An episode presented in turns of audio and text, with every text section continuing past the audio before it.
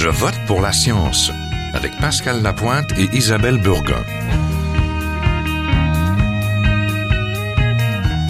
Bonjour à tous. Aujourd'hui, nous allons parler d'argent, plus exactement de Bitcoin, cette crypto-monnaie qui n'arrête pas de prendre la valeur. Mais savez-vous exactement ce que c'est? Cette monnaie numérique lancée il y a 9 ans a été inventée par un certain Satoshi Nakamoto. On ignore encore qui exactement cet inventeur japonais. Elle repose sur la cryptographie. Ça, nous savons ce que c'est. Il s'agit de l'ensemble des techniques permettant de chiffrer un message avec l'idée de le rendre inintelligible. Il ne s'agit pas d'une monnaie reconnue par la Banque du Canada. Il n'y a pas de banque centrale pour en garantir la valeur. Il est pourtant possible de s'en procurer en allant sur une plateforme d'échange et d'en acheter, mais avec des vrais dollars cette fois. Il est même possible au Japon d'être payé de cette manière-là. Les bitcoins ont fait des petits. Il existe actuellement de nombreuses monnaies virtuelles telles que Ethereum, Ripple, Littlecoin ou encore la québécoise Impact Coin. Il existerait même une crypto-monnaie dédiée à financer la recherche scientifique, EMC2 de la fondation Einsteinium Comment, à chaque utilisation de cette monnaie, la Fondation prélève un pourcentage sur les commissions perçues par les propriétaires des serveurs informatiques sur lesquels se réalisent ces transactions? La Fondation aurait contribué pour 16 millions de EMC2 à différents projets scientifiques, soit environ 5 millions de dollars US. Vous voulez mieux comprendre ce que cachent les bitcoins? Restez à l'écoute.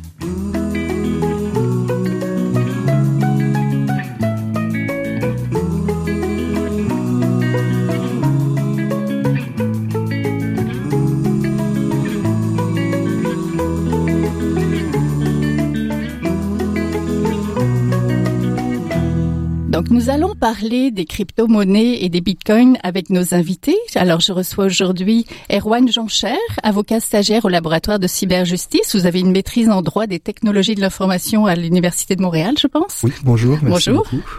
On a aussi en studio avec nous Jonathan Hamel, président et fondateur de l'Académie Bitcoin et chercheur associé à l'Institut économique de Montréal. Bonjour. Bonjour. Donc j'aurais envie de commencer par une question toute simple. Si je désirais expliquer à ma grand-mère ce que c'est qu'un bitcoin, comment je m'y prendrais? Ou plutôt, comment vous vous y prendriez, monsieur Jean-Cher? Moi, je, dirais à ma grand-mère que c'est de l'argent dématérialisé. C'est un peu comme l'argent qu'elle a avec sa carte de crédit. C'est quelque chose qui peut se transférer, mais qu'elle n'a pas besoin de garder dans une banque pour pouvoir le détenir. Ça reste sa propriété. Elle peut le l'avoir à la fois sur son téléphone, sur son ordinateur, sur euh, sur des sites internet, et elle peut l'utiliser partout dans le monde en fait. Est-ce qu'elle peut euh, faire l'épicerie avec? Elle pourrait faire l'épicerie avec si le marchand si le marchand choisit d'acheter en fait, enfin d'accepter cette monnaie-là. Ça n'a pas de cours légal comme vous l'avez précisé, donc du coup les banques centrales, on n'est pas obligé d'accepter cette monnaie. Mais par contre, si le marchand choisit de son, son propre gré d'accepter, oui, on peut échanger avec lui. Donc, de votre côté, Monsieur Hamel, comment comment j'explique À très haut niveau, ce, que, ce qui est Bitcoin, en réalité, c'est vraiment un système de messagerie encrypté. Donc, c'est vraiment un système de messagerie encrypté dont l'unité qui est échangée euh, a, a, le marché lui a accordé une valeur dans le temps de façon totalement organique. Donc, euh, c'est devenu un peu par la force des choses, euh, on peut dire une monnaie, mais c'est beaucoup plus comme une commodité. Donc, dans, dans l'univers physique, on pourrait beaucoup le comparer à l'or. Donc, euh, c'est une, une des propriétés intéressantes de l'or, c'est que la quantité d'or, elle est, elle est, elle est finie. Donc, c'est-à-dire qu'on a une quantité limitée d'or et c'est la même chose pour les bitcoins. Même si c'est entre guillemets virtuel, la quantité finale de bitcoin est connue et c'est pour ça d'ailleurs qu'on qu'il y a une valeur qui, qui, qui monte constamment avec bitcoin, c'est que la quantité elle est euh, limitée. Et non seulement la quantité est limitée, mais aussi l'émission dans le temps est aussi connue. Donc, c'est un peu en contradiction avec le système monétaire moderne, si on veut. La création des crypto-monnaies est relativement récente. À quoi servent-elles? Donc, on a vu un petit peu là, mais j'aimerais qu'on explique. Et sont-elles sûres si, si Alors, pour ce qui est de la sécurité, en tout cas, si on prend le, le, Bitcoin, tout ce qui est un système de proof of work, on considère que c'est relativement sûr, sachant qu'en fait, les, les, les, il faudrait une, une, puissance de calcul de plus de 51% en fait de protection du système. Ça devient un peu compliqué. Oui, vous m'avez un petit peu perdu oui, là. les, les mineurs, en fait, sont les personnes qui protègent le système. Donc, les mineurs sont ceux qui donnent de l'énergie, de la puissance de calcul, en fait, pour valider des transactions, résoudre des algorithmes, participer à l'émission de Bitcoin. Ça, c'est les propriétaires euh, finalement d'ordinateurs, de méga-ordinateurs de calcul. Oui. Qui, qui participent en fait à la, la, formation du système. Et si on arrive en fait à dépasser plus de la moitié du, de la puissance de calcul, c'est un peu comme d'une, dans une démocratie, on a un peu le pouvoir. En fait, on a la main, et donc là, on pourrait potentiellement s'occuper de, de modifier le système. Toutefois, il faut se rendre compte que Google a à peu près 0,5% de la puissance de calcul du système Bitcoin avec tous ses ordinateurs. Donc, on reste sur quelque chose d'assez sécurisé. Et avec la cryptographie, pour le moment, tant qu'il n'y a pas d'ordinateur quantique, sur le Bitcoin, ça reste euh, assez sûr.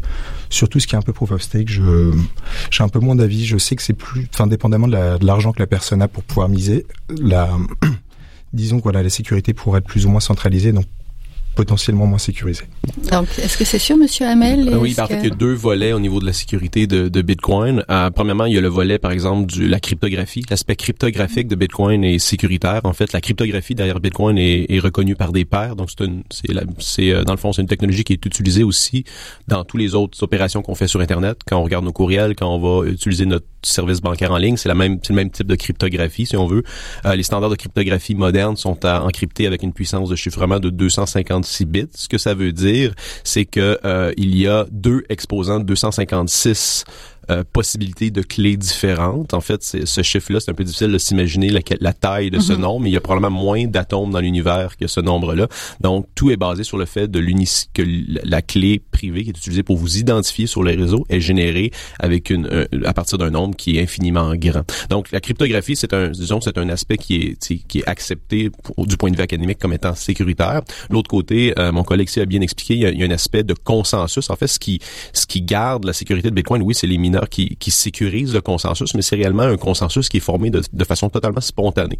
Donc, les gens dans l'écosystème décident d'utiliser la même version d'un logiciel et il est réellement là le pouvoir de Bitcoin, c'est de s'entendre sur un ensemble de règles de consensus de façon totalement spontanée. Donc, c'est un peu ça qui est un... En, en réalité, Bitcoin, c'est un peu une expérience aussi sociale, politique et économique à grande échelle là, qui évolue chaque jour. Oui, c'est quoi l'usage finalement de ces crypto-monnaies ou de Bitcoin? Qu'est-ce qu'on peut en faire là? Donc, ma grand-mère pourrait faire son épicerie si jamais un commerçant acceptait cette monnaie-là. Mais généralement, pourquoi on, pourquoi on achète des bitcoins? Qu'est-ce qu'on en fait? On spécule? On fait quoi? Il y, a deux, euh, disons, il y a deux courants de pensée dans, dans Bitcoin actuellement. Il y a un courant de pensée qui veut euh, que Bitcoin devienne un peu un PayPal ou une carte de crédit 2.0, mm-hmm. c'est-à-dire que ça soit purement un instrument de paiement, alors qu'une autre euh, une autre faction dont je fais partie qui euh, qui veut que Bitcoin devienne un peu l'or 2.0, c'est-à-dire un entrepôt de valeur décentralisé qui permet à des gens d'accéder à une ressource qui est liquide, facilement transigeable et euh, qui, qui a pas de contrôle politique. C'est un peu le cas de l'or. Par contre, l'or est difficile d'accès pour une bonne partie de la population et on voit des cas d'utilisation précis. Euh, c'est un peu difficile dans notre société à nous de voir l'utilité de Bitcoin parce qu'on a une devise qui est stable, euh, on a des institutions qui sont relativement honnêtes. Euh, par contre, dans des pays comme par exemple le Venezuela ou le Zimbabwe où vous avez euh, 8000, 9000% d'inflation par année, le Bitcoin souvent pour ces populations-là, c'est la seule façon de conserver leur actif alors que leur monnaie se dévalue constamment. Donc c'est vraiment pour moi Bitcoin c'est un entrepôt de valeur euh, qui est facile à transiger, qui est liquide, un peu comme l'or, mais beaucoup plus facile euh, d'accès, disons. Il y a quand même des guichets pour les bitcoins, dont un à Montréal. Tout le monde pourrait donc y avoir accès concrètement, mais est-ce que pour tout le monde est-ce que monsieur, les gens qui nous écoutent là, euh, est-ce qu'il faut avoir énormément d'argent? Est-ce qu'il faut avoir envie de spéculer? Est-ce que c'est quoi les risques et les dangers liés avec les ces dangers Je pense que c'est un manque d'éducation, un truc qui a de, à la technologie encore de nos générations, parce que c'est quelque chose qui est tout nouveau. Donc je pense que les plus petites générations, les générations futures auront une capacité à bien à bien s'intégrer dans ce système. Par exemple, j'ai beaucoup d'amis qui essaient justement de s'inscrire sur des plateformes ou d'acheter des bitcoins.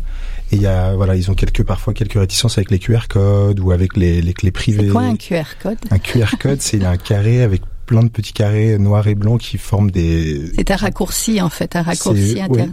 Ouais, exactement, ce serait une forme de, en fait, une transmission d'informations qui qui est possiblement prise par téléphone. Oui, qui est photographique. Je Monsieur Hamel qui a plus d'expérience. en fait, c'est une des, euh, des particularités, c'est que Bitcoin vous met en total contrôle de votre actif financier. Et tout est basé encore une fois sur la cryptographie. Donc, d'une certaine façon, votre clé privée, qui est un peu votre mot de passe, si vous le perdez, c'est-à-dire si vous le manipulez de façon euh, négligente, si vous permettez votre clé privée, vous perdez vos bitcoins. Il n'y a oh. pas de numéro 1-800, il n'y a pas de courriel pour euh, appeler, pour envoyer un, un, message de support technique. Donc, c'est un peu une, un peu comme si on perd un 20 dollars, par exemple. Mm -hmm. La propriété de l'argent comptant, c'est que c'est un actif au porteur. Et c'est un peu la même chose avec les crypto-monnaies. Euh, J'aimerais peut-être dire que sur l'accessibilité, il est possible de, une des particularités intéressantes de Bitcoin, c'est la divisibilité. Donc, un Bitcoin est divisible disponible au 100 millionième unité. Donc, on peut acheter un dollar de Bitcoin si on veut. Donc, euh, ça, c'est huit chiffres après la virgule. Donc, on n'est pas obligé d'acheter un Bitcoin entier pour aujourd'hui près de 10 000 dollars US. Donc, ça, c'est oh, intéressant de, de, voir qu'il y a une divisibilité et aussi une fongibilité, c'est-à-dire que une fongibilité, c'est que chaque sous-unité de Bitcoin vaut la même chose sur le marché, qui est relativement liquide, un peu comme les devises, si on veut. Parlons sécurité, donc parlons un petit peu cryptographie. Est-ce que la porte-monnaie Bitcoin peut être piratée? Est-ce que c'est possible justement euh, de tout perdre en raison d'une erreur informatique ou d'un vol de données? Ben, en fait, euh, préciser, on entend beaucoup d'histoires par mm-hmm. rapport à des, des échanges de crypto-monnaies qui ont perdu des fonds, etc. C'est toujours le quand c'est le cas, c'est généralement des systèmes périphériques à Bitcoin. Donc Bitcoin, c'est important de le dire, n'a jamais été piraté. En fait, si Bitcoin était piraté, par exemple au niveau cryptographique, ce serait une crise mondiale parce que la cryptographie moderne serait serait brisée en, quelque sorte et une bonne partie du trafic internet ne fonctionnerait plus d'une certaine manière. Donc euh, la crypto et, ça c'est important de le saisir que la sécurité de Bitcoin repose sur les mêmes standards cryptographiques qu'à peu près tout l'Internet. Donc, c'est euh, ne pas croire en la sécurité de Bitcoin, c'est ne pas croire en la sécurité sur Internet en général. Donc, mhm. euh, d'un point de vue cryptographique, c'est assez, euh, c'est assez élevé et même c'est revisé par des pairs comme comme protocole. Au niveau de la manipulation, par exemple, c'est surtout là que, que le, le, le, point de faille est vraiment dans la manipulation, c'est-à-dire que le, votre clé privée, ce qui est le, le maillon, le, dernier maillon là, de, de la sécurité de Bitcoin, en fait, vous devez sauvegarder votre clé privée sur un bout de papier etc. Donc, c'est tout est dans la manipulation et l'entreposage, disons de cette façon-là.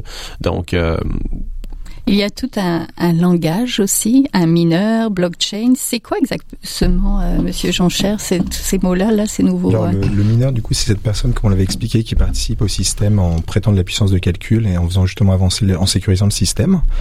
Le, euh, la blockchain, en fait, c'est une forme de registre décentralisé. Enfin, c'est un registre décentralisé, ce qui pourrait être une forme de grand livre blanc sur laquelle toutes les transactions sont écrites. Et dans ce livre, en fait, dès qu'on tourne une page, en fait, ce sera un nouveau bloc qui est créé. Donc, dans le système de blockchain, pour le Bitcoin, par exemple, chaque bloc amène une unité de monnaie qui est minée par les mineurs avec une fonction décroissante. comme M. Hamel l'avait expliqué, l'émission est connue à l'avance dans le temps et en quantité. Et euh, la blockchain en fait permet de en fait d'expliquer qui a quel argent, quel compte a quel argent, et d'en fait d'avoir ce livre de, de, transactions qui qui se tourne en fait à chaque bloc. Donc c'est pas des échanges qui sont opaques? C'est totalement transparent. Ce qui est opaque en fait c'est plus l'anonymat derrière les comptes. On ne sait pas qui est derrière chaque compte, mais pour autant effectivement on sait quel compte a quelle, quelle somme d'argent. Vous êtes toujours à Je vote pour la science, là où la science rencontre la politique, une émission produite par l'agence Science Presse. Vous pouvez visiter son site internet au sciencepresse.qc.ca.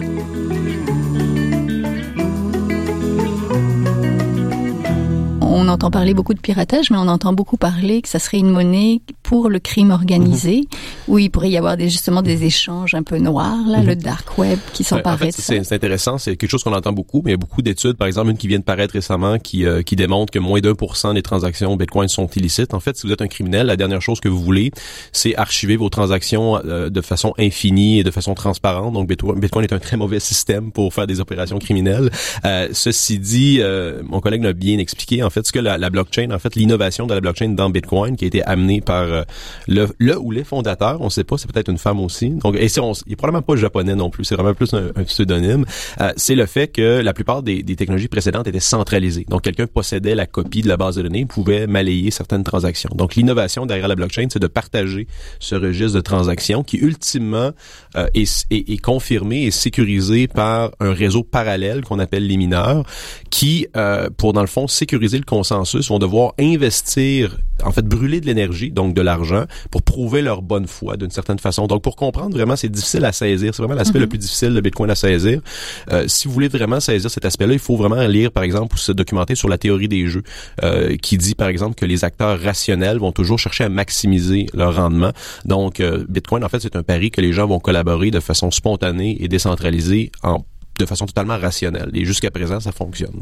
Beaucoup d'entre nous avons des ordinateurs. Est-ce qu'on pourrait imaginer devenir un, de ces mineurs ou contribuer à ces blockchains en prêtant notre ordinateur, en le mettant en réseau? Est-ce que alors si on est sur du Bitcoin en tant que tel, je suis tenté de dire non. On n'a plus, enfin chaque petit ordinateur portable ou un poste fixe n'a pas assez de puissance de calcul. Par contre, si on essaie d'arriver sur de nouvelles formes de, de proof, enfin de, de façon de, de preuve, comme la proof of capacity ou la proof of stake, potentiellement effectivement avec nos ordinateurs on peut prêter de l'espace libre ou on peut miser sur une sur d'autres chaînes. Donc en fait, dépendamment du type de blockchain, on pourrait ou on ne pourrait pas en fonction avec un ordinateur portable participer au système. Ce qui, est, ce qui, est, intéressant derrière le minage, c'est que c'est surtout, par exemple, considérons Bitcoin comme étant c'est vraiment la forme ultime de sécurité. Donc, euh, il est possible que d'autres crypto-monnaies émergent avec d'autres systèmes qui seraient moins sécurisés, mais qui seraient suffisants pour les utilisations, par exemple, pour des plus petites transactions, par exemple. Euh, ce qui est intéressant avec le minage, la preuve de travail Bitcoin, c'est que l'algorithme euh, est, est, dynamique. C'est-à-dire, plus il y a des gens qui minent, plus la difficulté de miner euh, est grandissante, et l'inverse est vrai aussi. De façon à, comme mon collègue disait tantôt, c'est qu'à tous les 10 minutes, il y a une nouvelle page qui est imprimée dans le grand livre des transactions, il ben, faut faire en sorte que, euh, en fait, si la quantité de mineurs double, ben, la, les pages sont pas imprimées deux fois plus rapidement. Donc, c'est vraiment une, façon très, très ingénieuse de garder, disons, la création de monnaie et le, disons, l'impression du grand livre à un rythme qui est constant. Et, par exemple, si la quantité de mineurs descend constamment, il y aurait un incitatif pour des mineurs qui avaient apparemment par exemple, débrancher leurs mineurs parce que c'était plus rentable, de reconnecter leurs leur mineurs pour redevenir euh, profitable à nouveau. Donc, c'est très résilient comme, comme technologie il y aurait des représentants de compagnies étrangères qui sillonneraient le Québec pour trouver les meilleurs sites où installer des mines de Bitcoin, justement. Euh, Qu'est-ce que ça prend exactement? Ça prend de l'énergie, de l'expertise. Il y en aurait déjà quatre au Québec, car la province a des atouts pour cette technologie. C'est quoi les atouts? En fait, la, la, notre plus grande ressource naturelle, qui est probablement le froid, incroyable qu'on puisse avoir maintenant une ressource qu'on peut exploiter, qui est le froid. Évidemment, le froid, mais aussi, je dirais deux, une chose qui est, qui est plus difficile en fait à saisir et qu'on n'entend pas assez, c'est la stabilité politique et aussi la prévisibilité euh, prévisibilité de euh, au niveau réglementaire. Donc, euh, Bitcoin ne sera pas banni du jour au lendemain, comme ça pourrait être le cas en Chine avec un décret, par exemple, du Parti communiste. Donc, la, le fait qu'on si on investit au Québec, c'est relativement stable et c'est aussi prévisible dans le temps. Il y a beaucoup, oui, on a entendu qu'il y a beaucoup d'intérêts étrangers, mais surtout des intérêts locaux. Par exemple, je pense à, à, l'entreprise Bitfarms qui vient, par exemple, de rentrer en bourse, une entreprise qui vaut près de 200 millions de dollars, euh, qui est potentiellement un des plus grands mineurs au monde. Donc, euh, qui sont ici au Québec, qui emploient des dizaines et des dizaines d'électriciens euh, et et maintenant, pensez-y qu'ils peuvent maintenant relancer des sites industriels en région. Euh, mhm. quelque chose qu'on a pensé euh, impossible il y a quelques Ils sont ici, mais on ne sait pas exactement où. En fait, c'est une question de sécurité, on dit pas où ils sont, parce que c'est euh, un peu comme des, des, des, des voûtes d'or, si on veut. Monsieur Jean-Cher, c'est quoi les, les, atouts du Québec en matière de crypto-monnaie En matière de crypto-monnaie, c'est qu'on a, un, enfin, au Québec, il y a un gouvernement qui est très wait, une attitude wait and see, un peu comme aux États-Unis. C'est de se dire, voilà, on comprend pas tout, on n'a pas une bride l'innovation, on sait que ça peut être quelque chose qui demain nous mettra en fait en position de, de faire de nous une crypto nation. Comme on est sur vraiment une révolution technologique, l'idée c'est de se dire voilà, on va essayer d'encadrer les, tout, ce qui est peut être négatif dans ces crypto-monnaies, dans, dans, les ICO, dans, dans tout cet écosystème qui est naissant. Mais par contre, cet écosystème a tellement à apporter à la planète et au, pays en tant que tel que ce serait en fait bête de, de faire qu'un peu comme la Chine, la Russie ou des pays un peu plus totalitaires, de dire voilà, on arrête tout parce qu'on a peur de perdre le contrôle. Il y a, il y a une comparaison intéressante avec euh, en fait votre ancienne patrie, la France et l'Allemagne. En fait, l'Europe en général a manqué tout le virage Internet parce qu'il y avait une pression constante d'augmenter la réglementation, ce qui fait en sorte que à peu près toute l'innovation de l'ère Internet est basée aux États-Unis ou au Canada, par exemple. Donc, c'est un peu la même chose qu'on est en train de voir avec les crypto-monnaies. On a entendu, par exemple, le président Macron récemment dire qu'il fallait légiférer la crypto-monnaie au niveau mondial. Donc, la, pression réglementaire vient beaucoup, beaucoup de l'Europe. Euh, et je pense qu'à l'inverse, ça va, ça va, ça va faire fuir les investisseurs. Non seulement les, les investisseurs, mais les développeurs de cette technologie-là vont fuir ces, ces pays-là. Un peu comme on a vu avec la, la, première vague Internet, du début des années 2000. Est-ce que les bitcoins peuvent aider la science? Est-ce que, d'abord peut-être aux côtés de l'expertise, est-ce que sinon ça peut contribuer, j'en ai parlé un petit peu tout à l'heure, une monnaie qui reverserait un pourcentage de, des commissions des mineurs pour justement faire des projets? Est-ce que est-ce qu'on peut imaginer que ça peut contribuer, que la crypto-monnaie qui est née finalement d'une technologie peut contribuer à la technologie ou à la science? Au Québec. Je suis tenté de dire que quoi qu'il arrive, le Bitcoin va aider à aider la science parce que c'est vraiment une nouvelle technologie. Et donc chaque nouvelle technologie permet un panel de possibilités qui est, extrêmement large. Après, en tant que tel, le Bitcoin lui-même, je ne suis pas sûr qu'il aide spécialement la science. Par contre, ce qui est beau, effectivement, c'est qu'il permet à des gens, à fait pas mal d'informaticiens ou de développeurs d'avoir emmagasiné beaucoup d'argent, ce qui leur permet eux-mêmes de développer d'autres projets qui, en fait, feront avancer la science d'une manière ou d'une autre.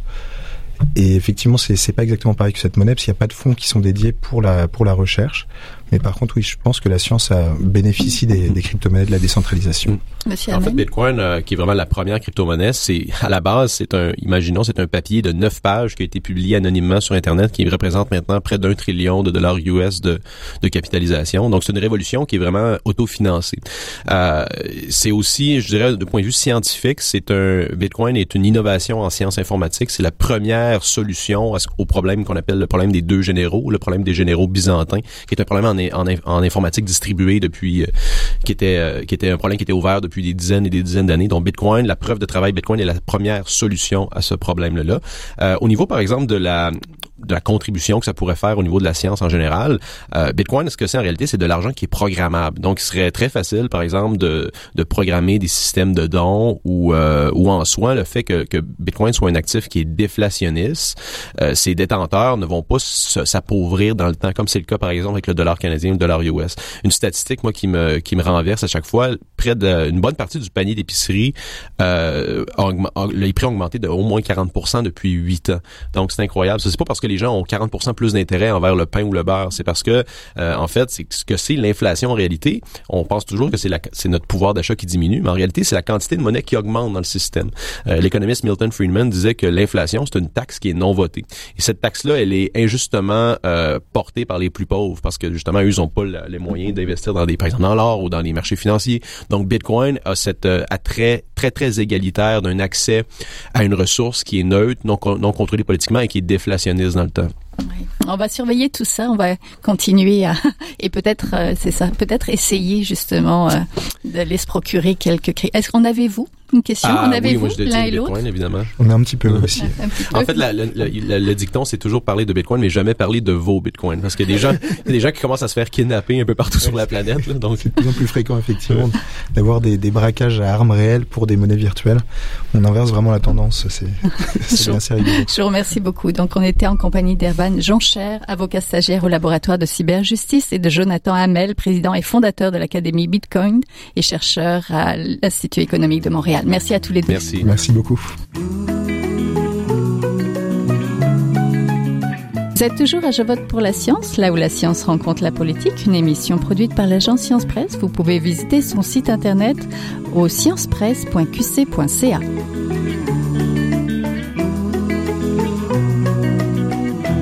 C'est le temps de notre chronique. On rejoint Nathalie Staquet-Doucet, infirmière et étudiante au doctorat à l'Université de Montréal. Bonjour. Bonjour. Aujourd'hui, vous allez nous parler de la crise du système de santé, le point de vue des sciences infirmières. Exactement. Donc, on entend évidemment beaucoup parler des infirmières dans les médias ces temps-ci. Euh, plusieurs personnes euh, semblent dire que c'est plus des demandes syndicales, euh, mais il y a énormément d'études et de recherches qui sont faites en sciences infirmières, mais aussi en santé publique et dans d'autres domaines reliés au milieu médical sur l'importance de la rétention des infirmières, sur euh, les ratios entre infirmières et patients et beaucoup d'autres choses dont je vais vous parler maintenant. Donc, tout d'abord, euh, une des études probablement les plus euh, majeures et les plus populaires a été publiée dans la The Lancet il y a quelques années, en 2014. C'est une étude qui a été dirigée par la, chercheure en sciences infirmières Linda Aiken de l'Université de la Pennsylvanie. Et elle a regardé les résultats de près de un demi-million de patients dans neuf pays européens sur une période de plusieurs années. Et ce qu'elle a remarqué, c'est que augmenter la charge des infirmières d'un seul patient augmentait le risque de mortalité de 7% euh, Dans la même étude, elle a aussi re- remarqué que augmenter le nombre d'infirmières euh, avec un bac diminuait aussi euh, le taux de mortalité. Donc, ce qu'elle a vu, c'est vraiment des contrastes assez extraordinaires entre euh, des hôpitaux où, par exemple, 60% des infirmières avaient un bac et un maximum de 6 patients par infirmière, peu importe le corps de travail. Donc, ces hôpitaux-là avaient un taux de mortalité de 30% inférieur que dans un hôpital où les infirmières s'occupaient de 8 patients ou plus et où il y avait beaucoup moins euh, d'infirmières bachelières. Donc, plus proche ici au Québec, vous avez sûrement entendu parler qu'il y a à peu près 1600 infirmières qui ont leur permis ensemble, mais qui ne travaillent pas. Donc, ici, on parle plus de rétention. Donc, comment encourager les infirmières à, rester dans, le réseau une fois qu'elles ont un travail? Donc là, évidemment, les conditions de travail sont importantes, mais aussi la valorisation de la profession infirmière. et le respect du champ de pratique des infirmières. Donc, ça aussi, il y a beaucoup de chercheurs au Québec qui, travaillent là-dessus. à l'UDM, on a, on a beaucoup de chercheurs à l'Université de Montréal, mais aussi à McGill, à Sherbrooke, un peu partout au Québec. Donc, il y a beaucoup de pistes de solutions là-dessus. Tout d'abord, les milieux de soins, euh, particulièrement les hôpitaux, sont extrêmement hiérarchiques et très rigides. Donc ça, on sait que c'est un facteur définitivement qui décourage les infirmières euh, à s'investir, à s'engager dans leur milieu de travail. Donc, euh, adopter une hiérarchie plus flexible, permettre des, des, voies de communication pour les infirmières qui donnent des soins pour qu'elles puissent s'exprimer et donner des, des pistes de solutions en plus de cerner des problèmes dans les milieux de travail. Évidemment, il y a l'autogestion des horaires dont on entend parler un, petit peu plus. Donc, euh, permettre aux employés de d'avoir un certain contrôle sur la répartition des horaires et le faire à l'avance. Comme ça, les gens ont une idée de de quoi va avoir l'air leur euh, leur horaire à l'avance. Donc ça, ça diminue l'absentéisme et ça augmente le, sentiment de, contrôle. Euh, et finalement, agir au niveau aussi de la violence qui existe, qui est vraiment endémique dans le milieu hospitalier partout au Canada, pas seulement au Québec. On en entend beaucoup parler, mais il y a peu de mesures qui sont prises pour la contrer. Donc, euh, lorsqu'un milieu prend des mesures sérieuses pour euh, améliorer euh, la réponse à la violence, pour protéger ses employés, évidemment, ça encourage les infirmières et les autres travailleurs de la santé qui sont victimes de cette violence à rester dans leur milieu parce qu'ils se sentent protégés et surtout écoutés. donc, évidemment, comme il y a beaucoup de données probantes, c'est très intéressant pour nous comme chercheurs euh, de se faire consulter par les, politiciens euh, parce qu'on a beaucoup de solutions à proposer à cette crise qui est bien réelle malheureusement, euh, mais qui n'est pas sans issue. donc, pour toutes les infirmières du Québec, mais aussi du Canada, et tous les autres travailleurs de la santé, il y, a, beaucoup de données qui sont disponibles au niveau des sciences sociales, des sciences infirmières, des sciences de la santé. Euh, et ça, nous ferait grand plaisir de partager nos, euh, nos données probantes avec euh, les dirigeants du milieu de la santé. Merci beaucoup Nathalie, c'était très intéressant pour ces pistes-là finalement pour sortir de la crise du système de santé. Donc votre point de vue d'infirmière là-dessus. On était en compagnie de Nathalie Staquet-Doucet, qui est infirmière et étudiante au doctorat à l'Université de Montréal. C'est tout pour cette semaine. Je vote pour la science est une production de l'agence Science Presse avec Radio VM au micro Isabelle Burguin, à la recherche François Cartier, à la régie Daniel Fortin. Vous pouvez réécouter cette émission à l'antenne de Radio VM ou encore en podcast sur le site de l'agence Science Presse. Ça c'est sciencepresse.qc.ca et nous suivre sur euh, vos réseaux sociaux préférés. À la semaine prochaine.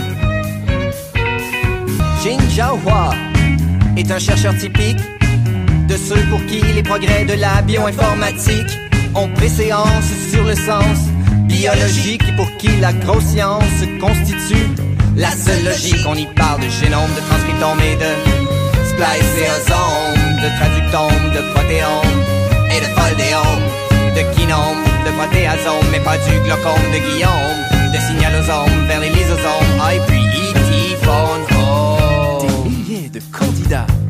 et qui descendent en fonction du stimulus duquel ils dépendent. Pendant que Docteur Roy en ses résultats et avec son accent chinois